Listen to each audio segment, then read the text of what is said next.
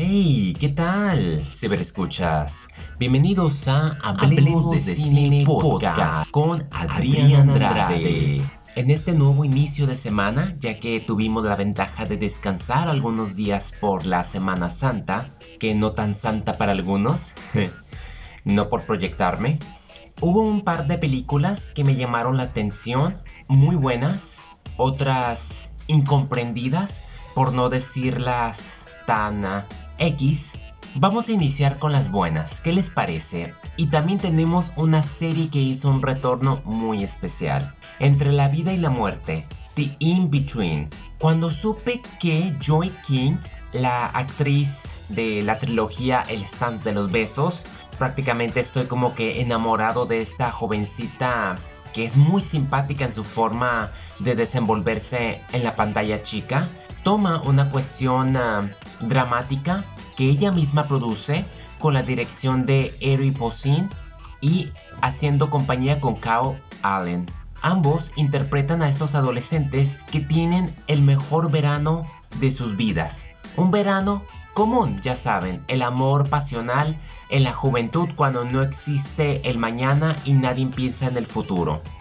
Triste porque sucede una tragedia en donde la protagonista, que en este caso es Tessa, tiene que sobrevivir sin el supuesto amor de su vida. Disculpen, no es un spoiler así que lo diga ya que te lo explican en los primeros minutos de la película. E inclusive si han leído la hipnosis de Netflix o si han visto los avances, no es ningún misterio que en efecto son de esos dramas románticos que te dan un giro a la cabeza y te ponen a pensar bastante en dónde estás.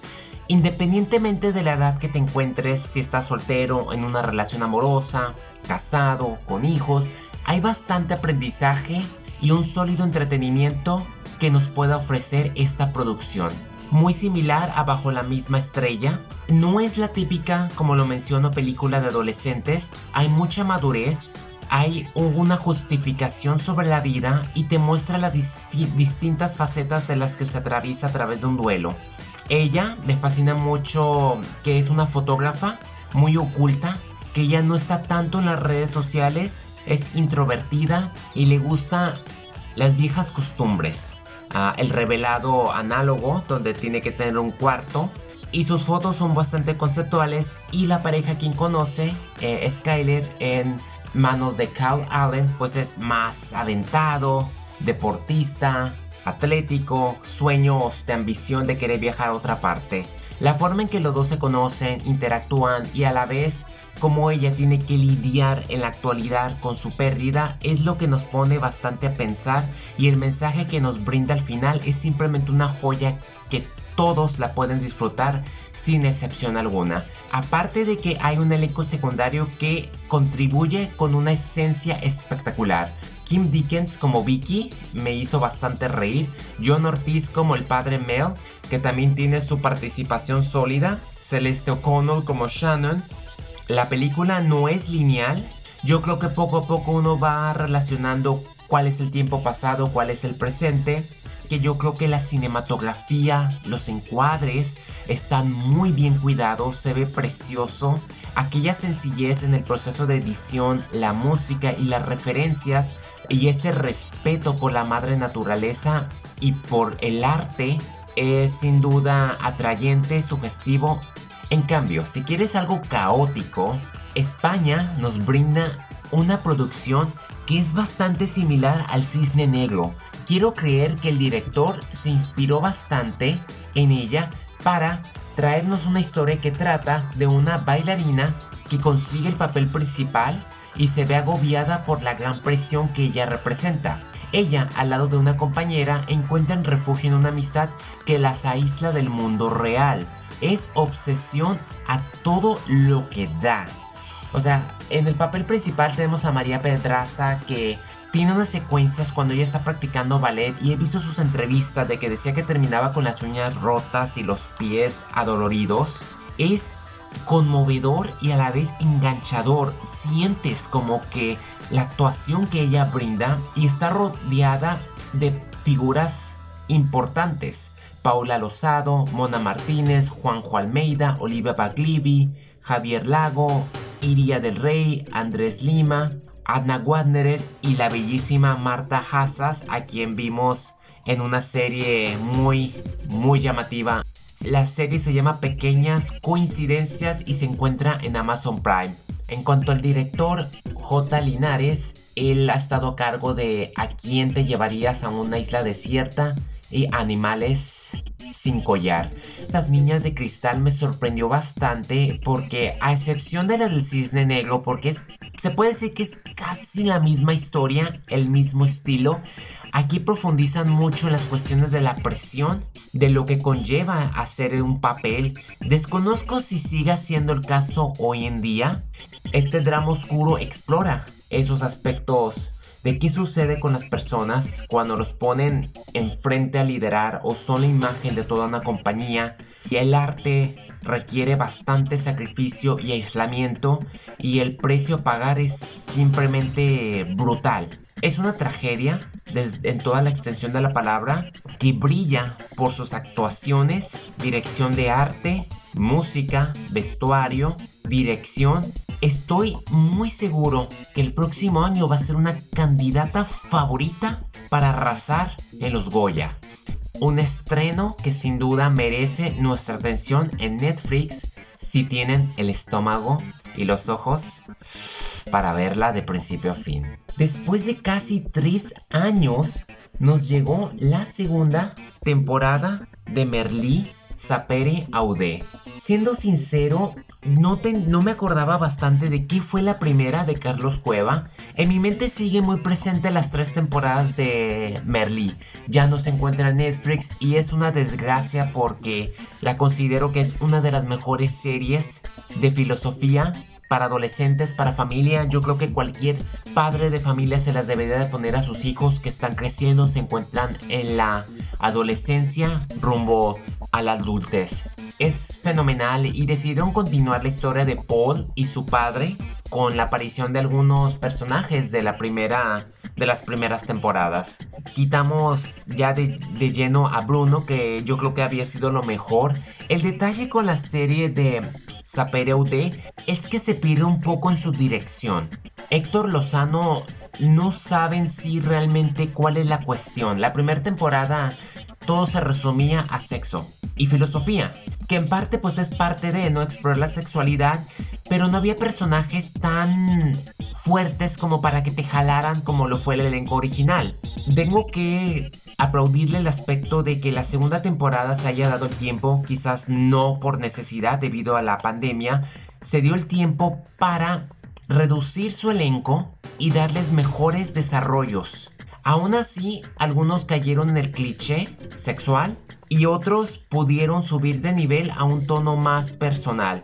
No todos los personajes llegan al último capítulo, lo cual no me extraña. En definitiva, esta ya es la serie conclusiva, que es un plus adicional, no el que se necesitaba, pero se agradece porque hay enseñanzas filosóficas que podemos aplicar hoy en día. En especial el último capítulo titulado Maestros, donde hacen un banquete, creo que es de Platón, donde todos hacen un debate filosófico y cuestionan el amor, a mí se me hizo el mejor capítulo. Uf, si hubiesen hecho la mitad de esta temporada de puros banquetes, yo creo que hubiese sido sensacional.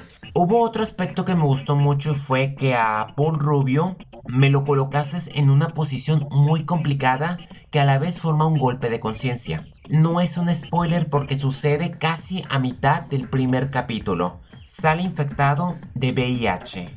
Ver la forma en que conlleva las responsabilidades, el practicar la seguridad sexual, yo creo que es muy importante hoy en día y Héctor y tanto el actor no tuvieron miedo en cruzar esa línea para poner muy en alto ese necesario mensaje que se debe de promover hoy en día. Es inevitable, todos tienen sexo. La enseñanza hoy en día es casi nula porque tenemos el internet y tenemos películas que te bombardean escenas sexuales que están de más y no se hable de la música.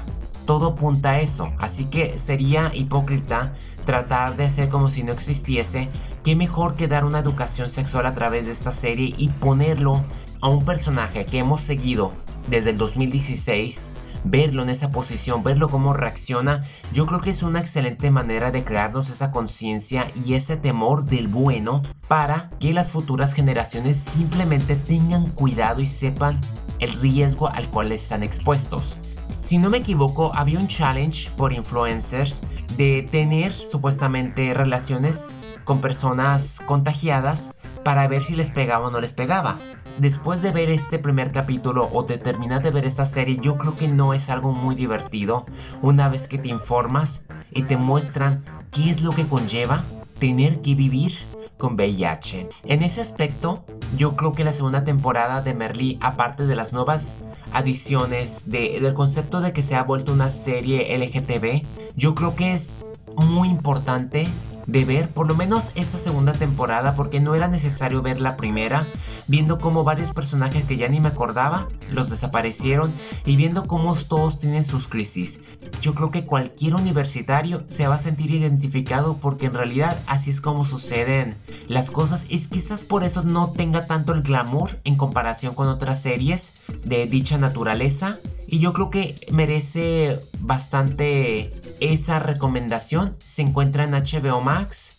Y me gustó también el final. Me gustó cómo termina Paul.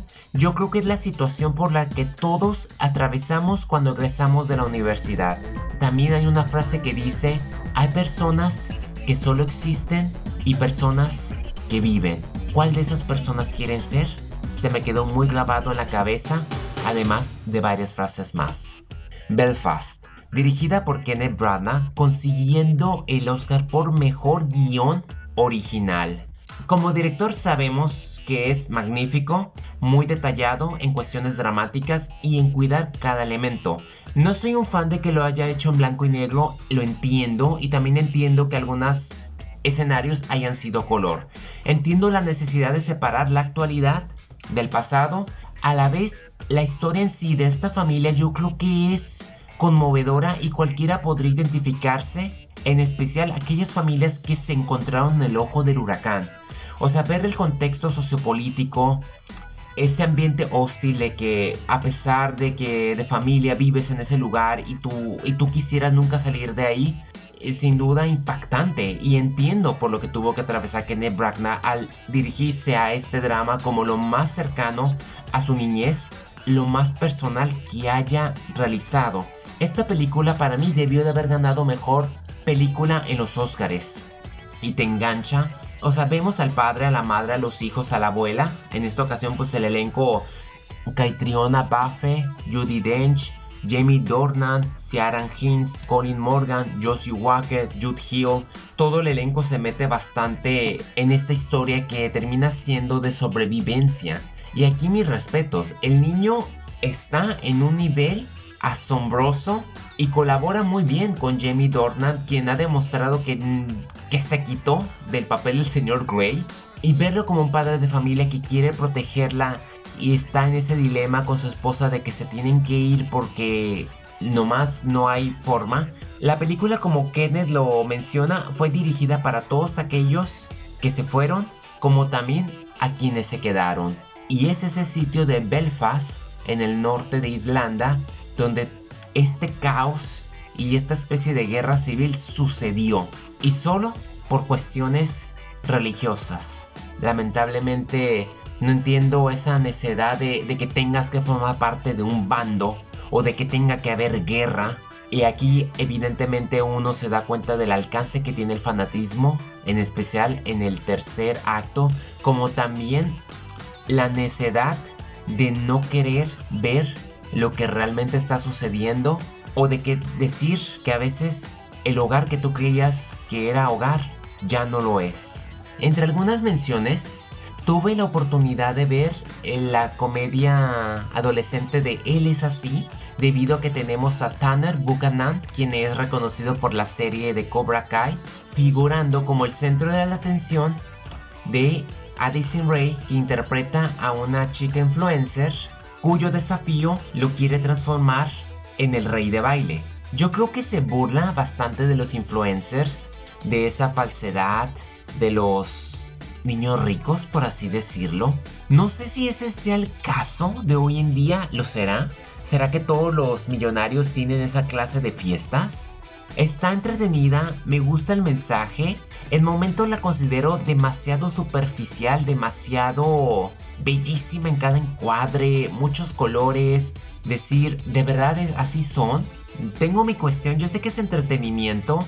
Me cuesta trabajo verlos en esos papeles. No sé, como que todavía el stand de los besos se miraba más normal. Aquí otro aspecto que no me gustó fue que Tainer Buchanan tiene como que su momento de Cobra Kai. Y como personaje que supuestamente es muy desaliñado, nada que ver con la superficialidad, oculto, introvertido, que a la vez es defensor de lo que él cree, que se deja que lo balconien o que lo pisen a través de que él sepa toda su defensa no me cuadra en el momento de decir cómo puede ir a un gimnasio y ponerse tan acá. No cuadra con alguien que es antisocial.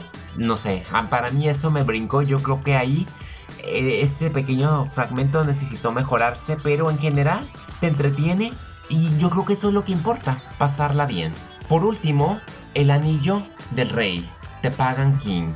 Una producción histórica medieval que tuvo bastantes problemas para llegar a la pantalla chica. Tardaron años en filmarla, en editarla, prepararla, pero finalmente consiguió aparecer discretamente en Amazon Prime. La quise ver porque trata de la historia legendaria de Semigalia, antes de ser eh, conquistados por Roma, y vemos como un rey, su muerte, provoca que uno de sus sobrinos herede el anillo solamente para ponerlo en el centro de Roma, en el sentido de que existe un ambicioso que quiere deshacerse de él y gobernar esas tierras y lo que pudo haber sido una historia quizás de corazón valiente terminó un poco decente. Está sencilla, tiene buenos efectos, pero como que todavía no me hizo clic de todo y quizás entiendo esa falta de fe a pesar de que hay dirección, hay vestuario, hay historia. No me sentí del todo enganchado después como que de la media hora. Como que fue muy predecible y los grandes riesgos del poder no estuvieron tan tan presentes. Eso es todo de mi parte. Gracias por haberme acompañado en Hablemos, de, Cine, Podcast. Adriana Andrade, hasta la próxima.